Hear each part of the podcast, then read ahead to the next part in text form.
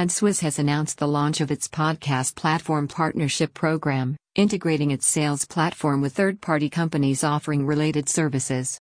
Initial partners include Libsyn, Blubrry, Vonest, Spreaker, and Blog Talk Radio, Streamguys, and Empire Streaming. We are thrilled to be working with these industry leading podcast solution providers to provide an integrated, seamless solution for podcasters that will drive podcast industry growth, said AdsWizz CEO Alexis van de Wyer. This will enable any podcaster to offer targeted, programmatic buying on their podcast content, without switching their podcast platform provider, which is a huge benefit for podcast publishers.